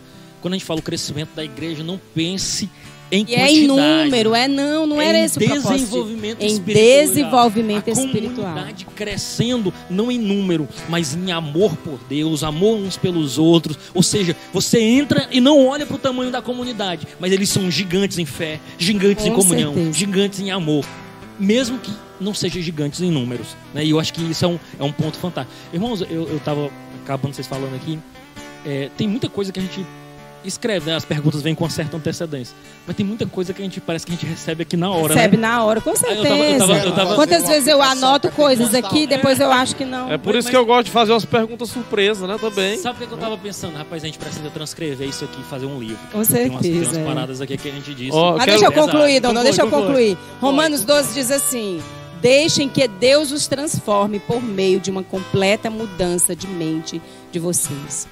É Deus que transforma a nossa mente, não é? E aí eu deixo para a meditação em que área eu preciso orar para pensar do jeito que Deus quer.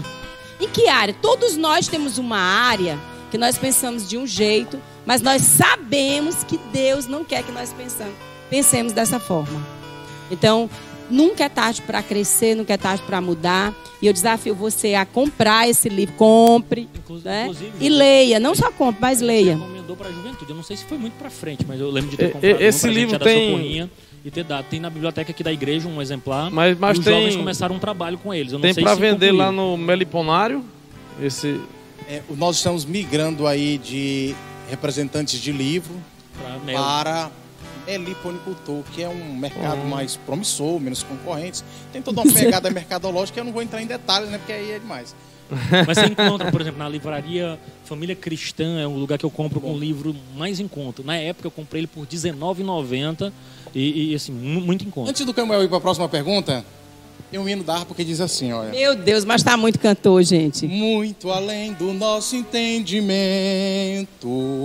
alto mais que todo pensamento, Tô glorioso achando que seu ele tá mi- mudando de sublime ministério Foi da É o pregação. amor de Deus sem par. Glória a Deus. Grande Aleluia. amor, amor de Deus, enche a terra, enche os céus. Grande amor, amor que abrange a todo mundo e abrange a mim. E é benção. esse amor, meu Nós irmão. precisamos esse resgatar a, Eu a- quero- a, cantiga né, dos hinos da harpa com ênfase. Pra mim, Ney Mark, no bairro de Fátima, é o cabo aqui. Quero harpa, assim, mandar aqui um, um abraço especial aqui meu amigo Etevaldo, colega de serviço.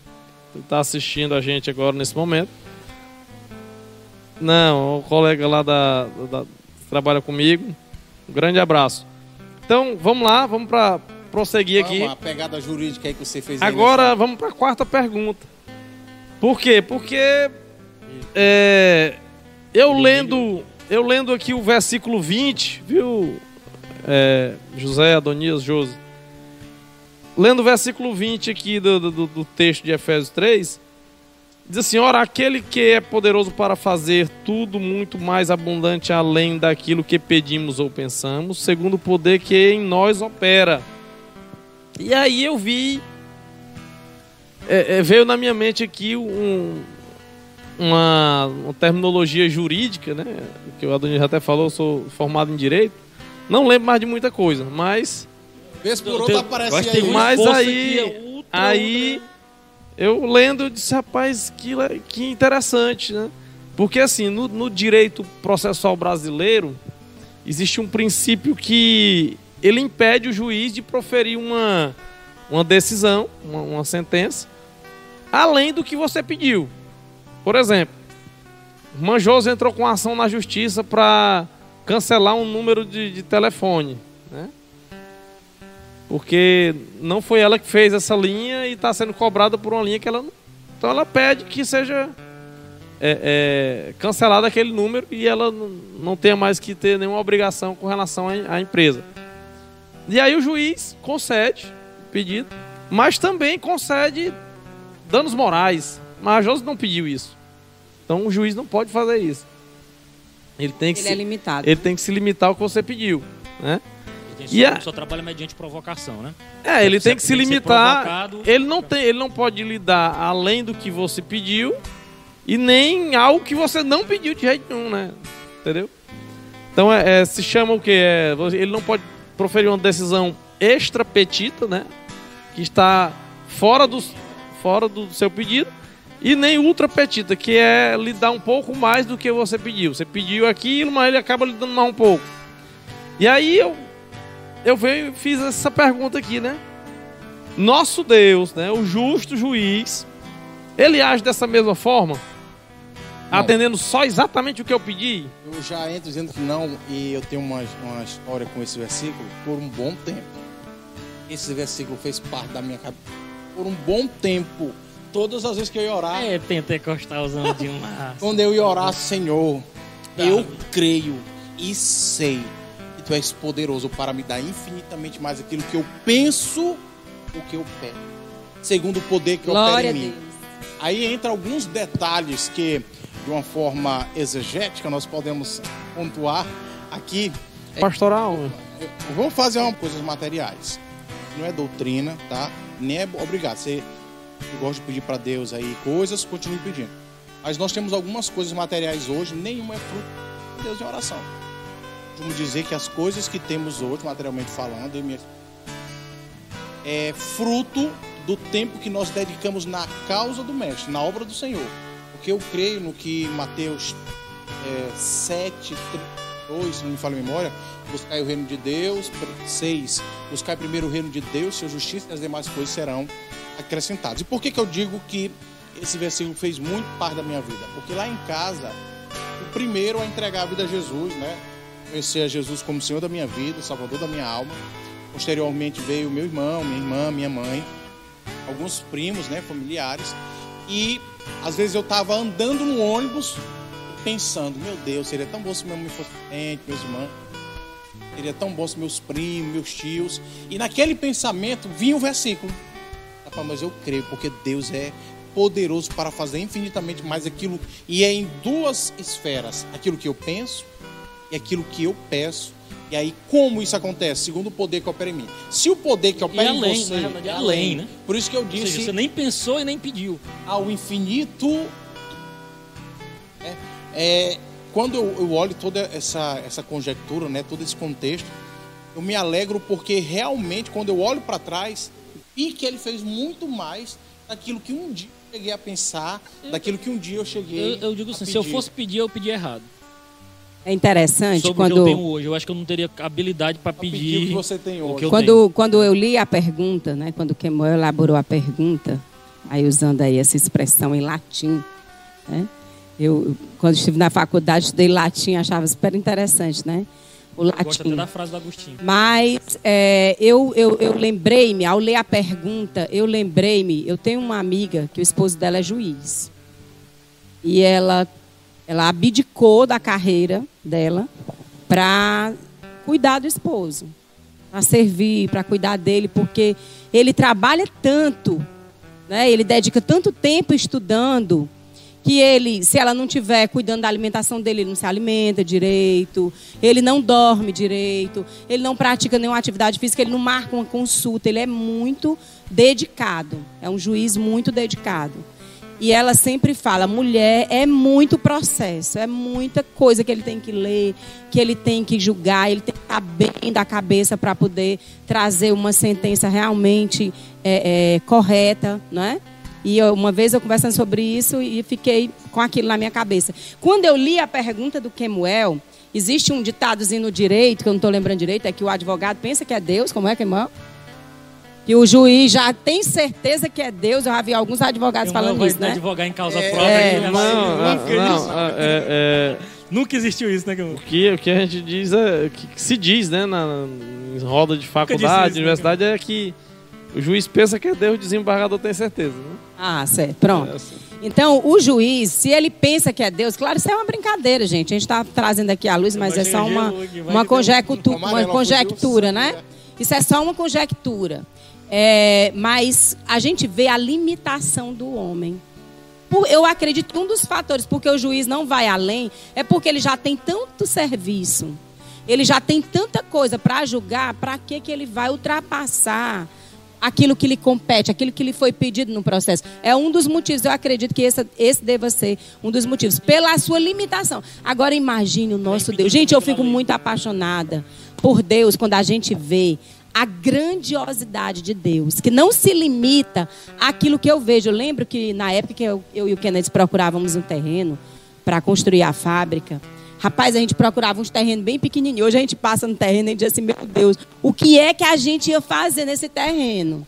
Porque a nossa fé era tão pequena, eu lembro que um dos negócios não deu certo, e eu chorei, dizendo, meu Deus, eu queria tanto comprar, não deu certo a compra.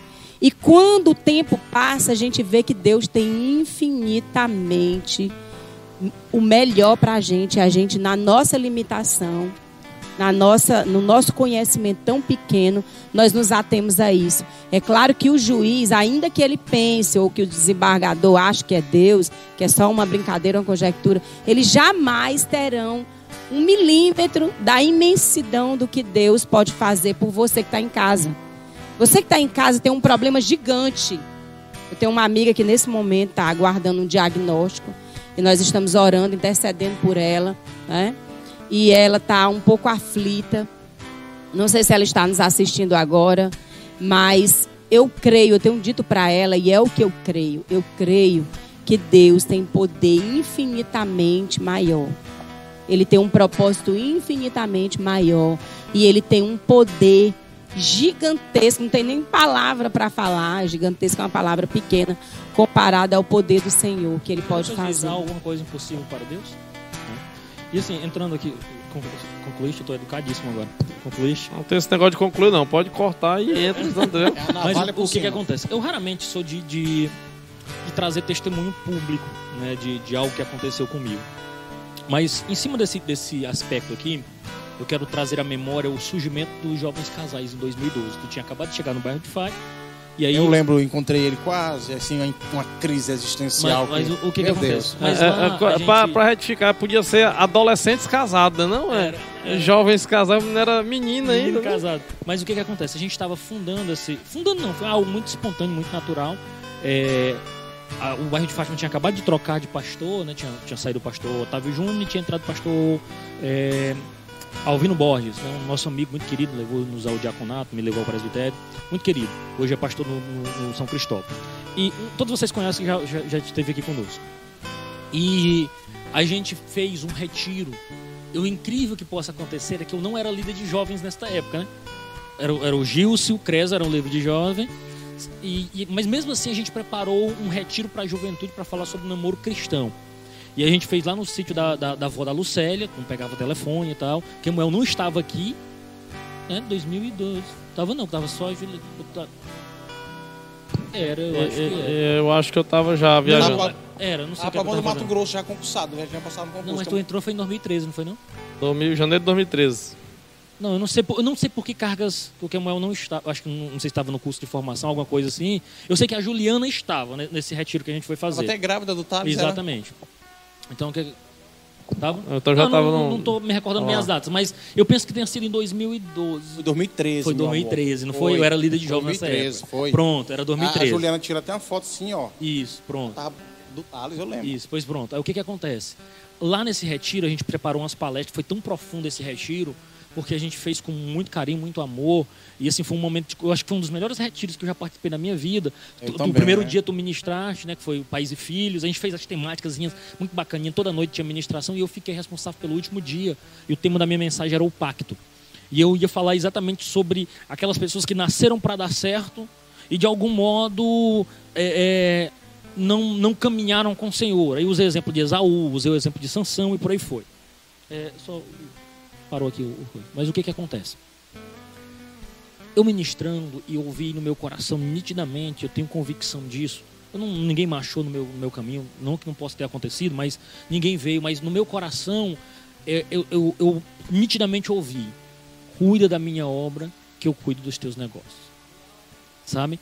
E assim, aquilo me marcou muito, eu já até testemunhei para alguns a respeito disso, porque é, muitas coisas na minha vida, eu também não sou um, um camarada de estar pedindo as coisas, eu quero isso, eu quero aquilo, mas aconteceram de forma tão natural, e assim, quem me conhece, que caminha comigo há, algum tempo, eu sou um, homem extremamente reservado, mas eu procuro ser extremamente dedicado ao reino de Deus. Então, mesmo quando eu não estou aqui na comunidade, eu estou pensando como crescer e abençoar a comunidade de algum modo. Fui assim, não aqui porque é a igreja pastoreada pelo meu sogro, mas desde o bairro de Fátima, eu sempre fui com esse viés. Então, praticamente, quando eu congregava lá, eu nem vinha muito a Piripiri, porque eu tinha todo final de semana ou durante a semana extremos compromissos lá, que eu não abria mão de estar presente.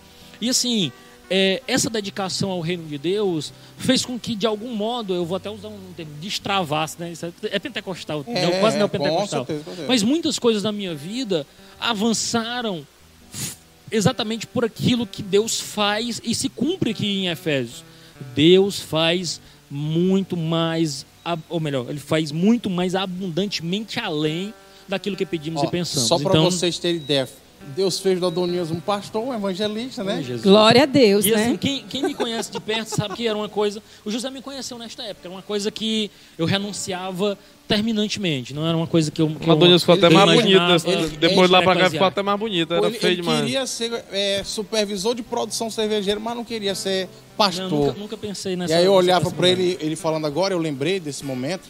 É, eu tenho datas de aniversários de momentos especiais, né?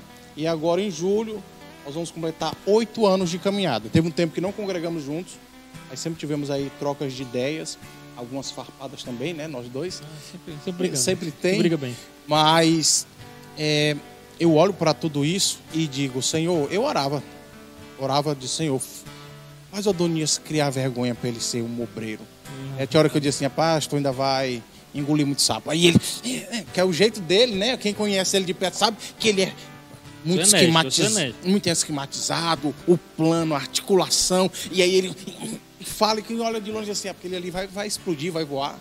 E eu olhava assim para ele, não, não, não. Eu disse, "Uhum." Aí quando eu me espantei, como pastor. Foi fisgado, né? Foi fisgado. Não, só- lascou, Mas só. é, mas é, eu não sei se a Adonia já concluiu, mas assim, eu queria fazer uma, um comentário, né? Minha participação é muito pouco, eu gosto muito de aprender, ouvir mais, né? Então, é, o, o José falou que, que geralmente não pede nada material, né? Eu às vezes até peço. Eu, eu até peço, mas, mas, tô de joelho mesmo, mas né? o que, mas, mas- mas assim, o que que eu acho que a gente tem que entender e é o que eu digo para minha esposa sempre. Eu peço a Deus, mas eu sempre digo, Senhor, mas faz a tua vontade, porque eu sei que a vontade do Senhor é melhor para nós. É por isso que às vezes ele ele ele nos concede extra petita, né? Algo que eu não pedi, mas porque é, é o melhor para mim. Ele, como conhecedor de todas as coisas, ele sabe o que é melhor para mim. E às vezes ele sabe, rapaz, tu tá pedindo errado. Você tem que pedir é isso. Então é por isso que ele nos dá além do que a gente pede. E- e- se a gente for pontuar só sobre a igreja aqui, há dois anos, vamos botar três anos atrás, quem de nós, ou seja, nem nos meus maiores sonhos eu imaginaria que eu estaria aqui em Piripiri congregando. Nem, nem, tipo assim, eu não tinha planos para isso. Né? Não tinha planos algum para isso. E de repente tudo é desenhado para isso.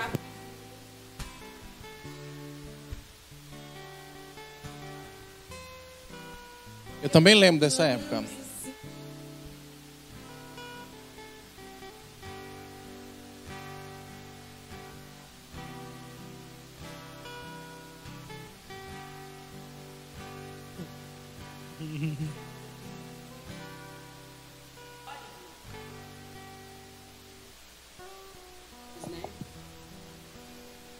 Empreendimentos. Eita, em 2020 eu quero estar vendendo ações na bolsa. Tá.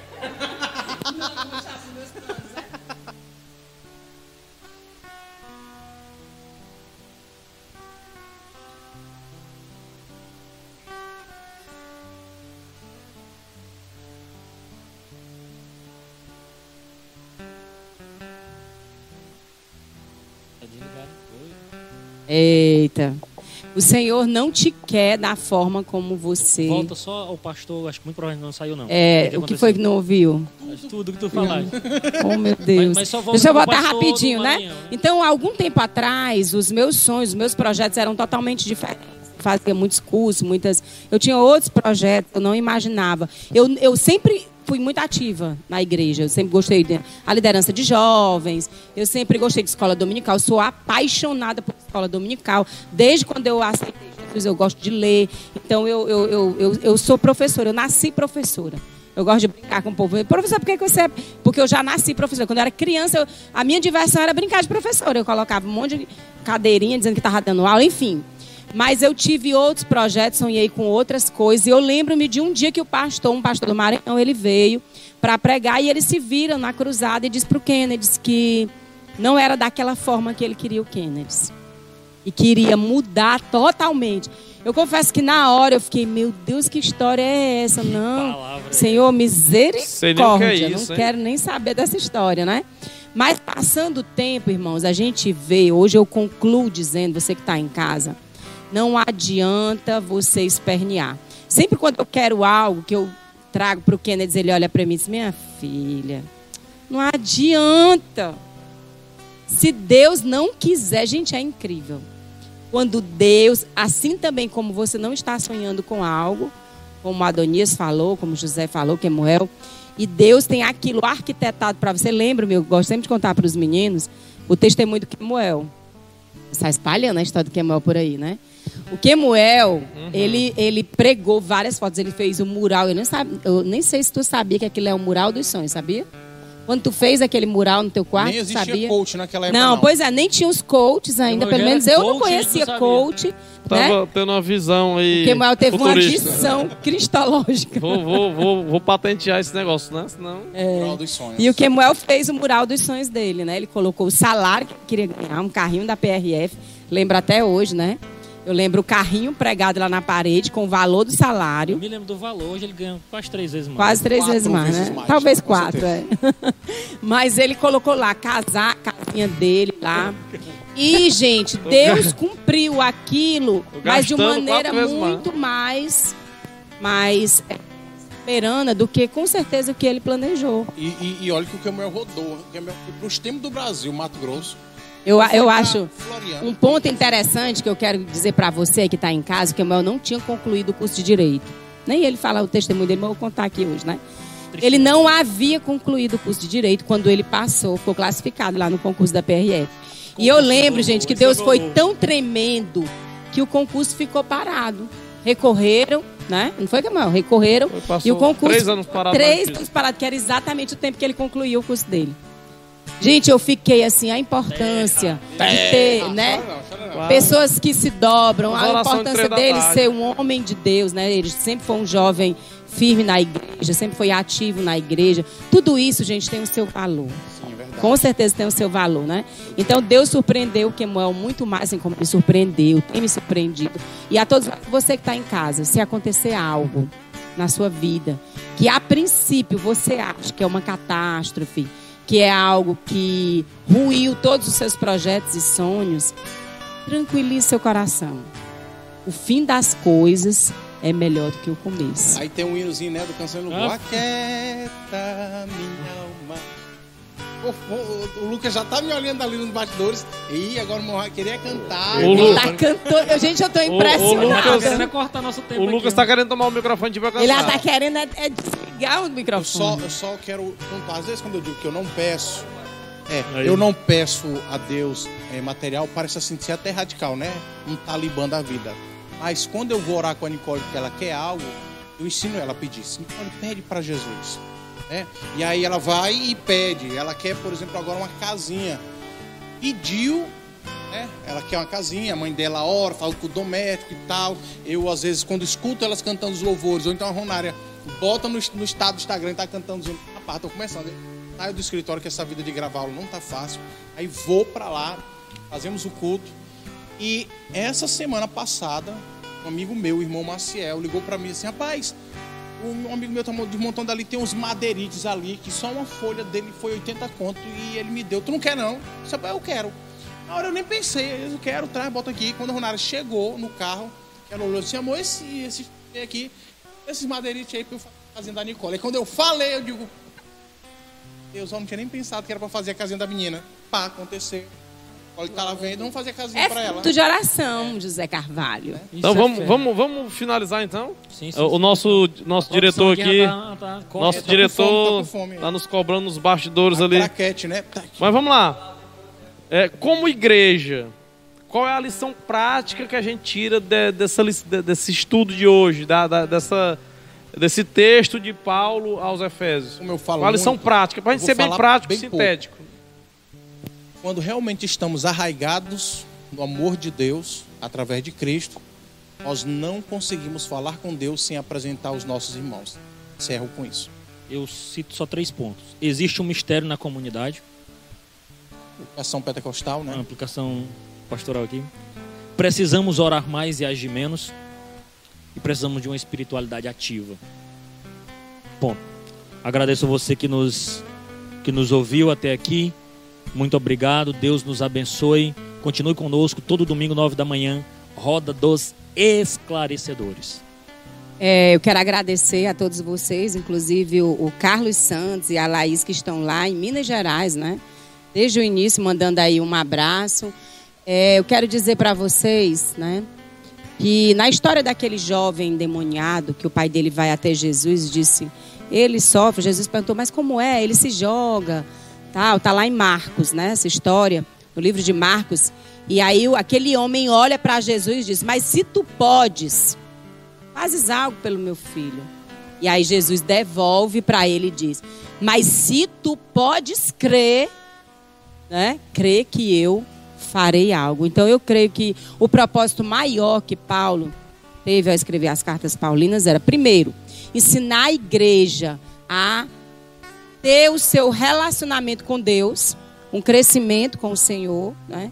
E aí quando nós crescemos com o Senhor, quando nós acreditamos que é Deus, nós não conseguimos isso somente para nós, não é?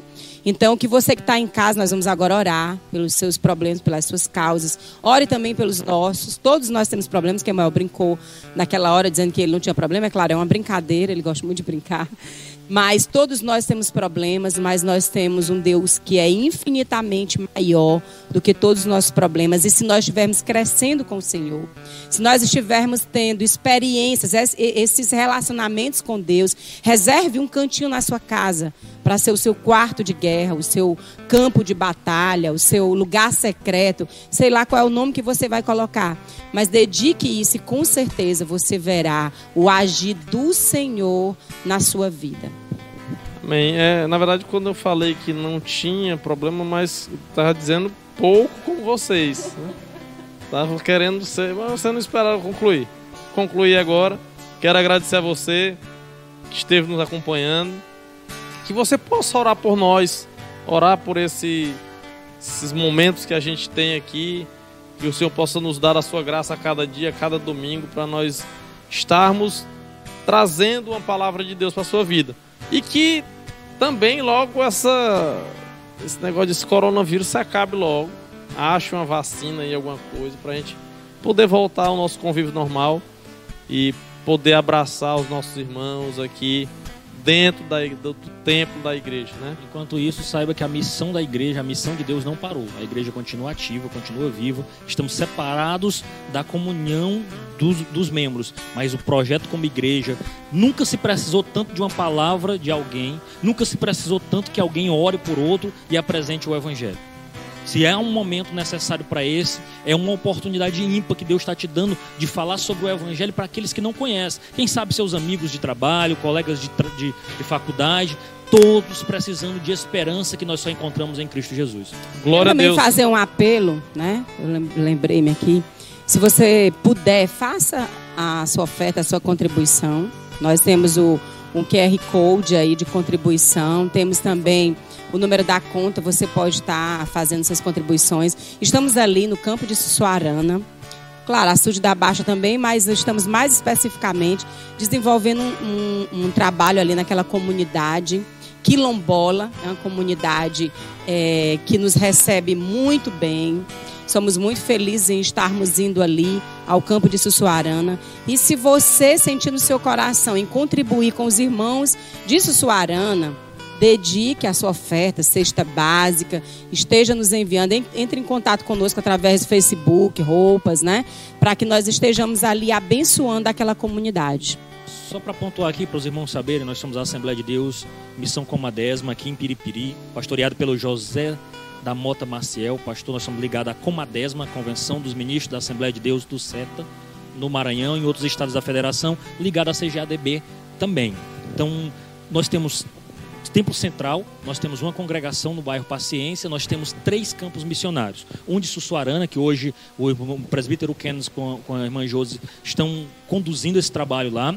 Nós temos um trabalho no Açude da Baixa, estamos na fase finalizando ali a construção de uma congregação para que os irmãos tenham a oportunidade de congregar ali e se reunir em comunidade, e um trabalho também no Piqui, todos eles ativos, dizendo para você que a obra não parou. Nós nos paramos de nos reunir, mas as contribuições, a, todo o trabalho da obra do Senhor tem funcionado ativamente. Nosso pastor, inclusive, estava ontem, enquanto que o presbítero Kennedy estava para Sussuarana, o nosso pastor estava para o Açude da Baixa, dando continuidade ao trabalho ali de construção da congregação. Então a obra não parou, irmãos. Então você tem a oportunidade de contribuir na página da igreja, que você que está pelo Facebook, tem a contribuição, tem o número da conta caixa, tem um PicPay, se você tem facilidade com a tecnologia. Se não, no nosso Instagram tem onde a gente possa fazer. Ontem a gente recebeu uma, uma uma notícia muito boa, né? Que muito provavelmente o nosso site vai voltar. Nós encontramos aí um programador que vai doar os seus talentos, o seu trabalho. Então você também vai poder acessar brevemente o nosso site. Então assim, Deus está trabalhando, irmãos, movendo. Deus não, a obra de Deus não parou. Nós estamos estudando a Trelice a Videira, José já leu, adorou o livro.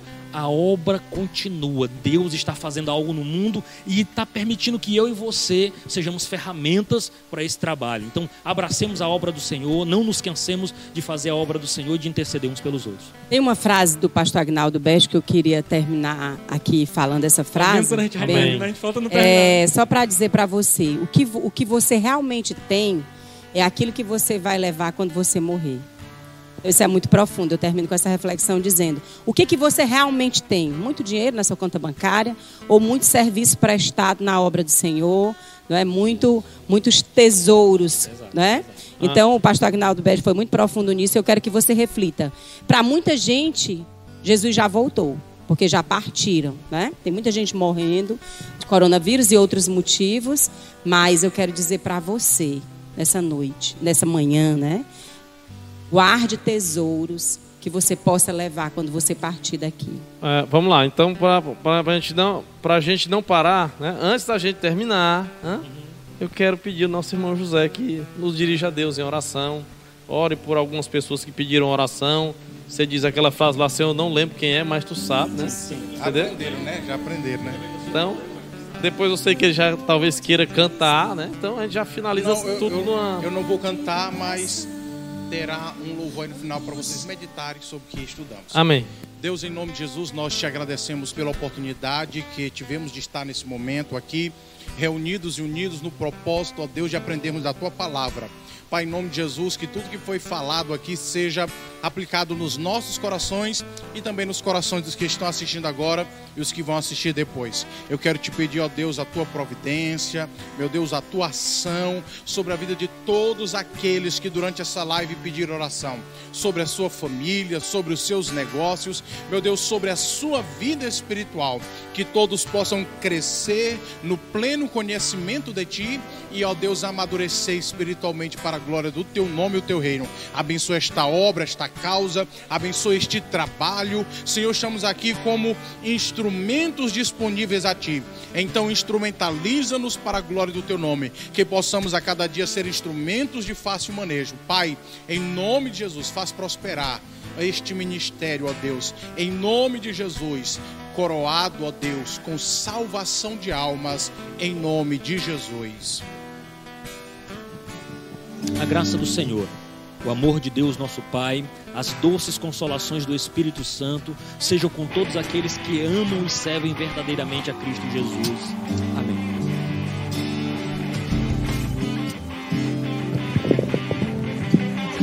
Separará